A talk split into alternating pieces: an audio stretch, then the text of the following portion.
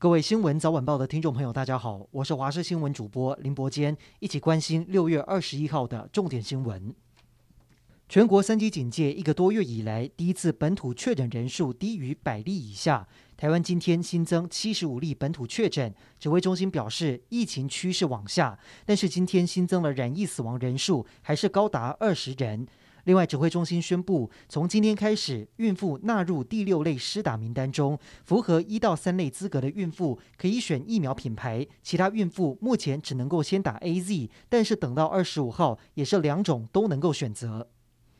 虽然国内确诊人数持续下降，但是台北市联合医院的医师姜冠宇表示，千万不能够松懈，因为现在疫苗的覆盖率还是太低，只要一松懈，疫情马上就会再起。他说，根据英国的研究，想要真的恢复正常生活，疫苗覆盖率起码要到百分之七十五到百分之八十五以上才有可能。他特别提醒高龄长辈一定要去打疫苗，而姜冠宇也特别分享他自己遇到的案例：病人因为感染后肺浸润严重，甚至只是换个姿势就窒息死亡。指挥中心今天也公布，十八号到二十号通报了五十八起打完疫苗之后死亡的不良事件，但是真正的死因还是得等待法医解剖才能够确定。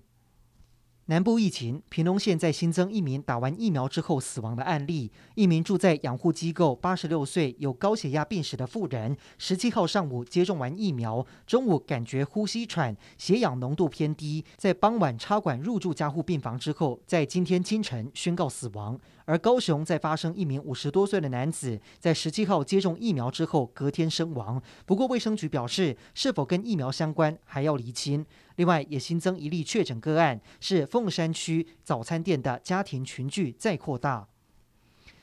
彰化县清晨下起豪雨，除了埔心和园林等乡镇市严重积水外，彰化县八卦山上的三分路道路更是严重塌陷，出现长三十五公尺、宽八公尺的大缺口，路过的车辆差一点就坠落山谷，险象环生。而分园乡则是有一名七十岁的妇人，上午冒雨骑机车出门，结果连人带车掉到田里水沟被冲走，被救起的时候一度没有生命迹象，送医抢救，目前还没有脱离险境。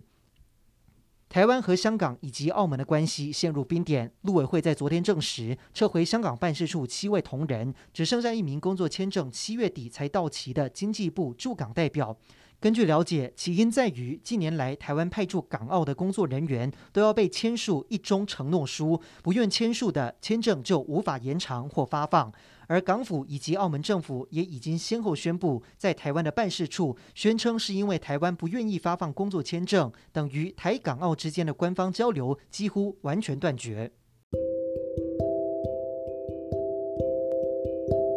以上就是这一节的新闻内容，感谢您的收听，我们再会。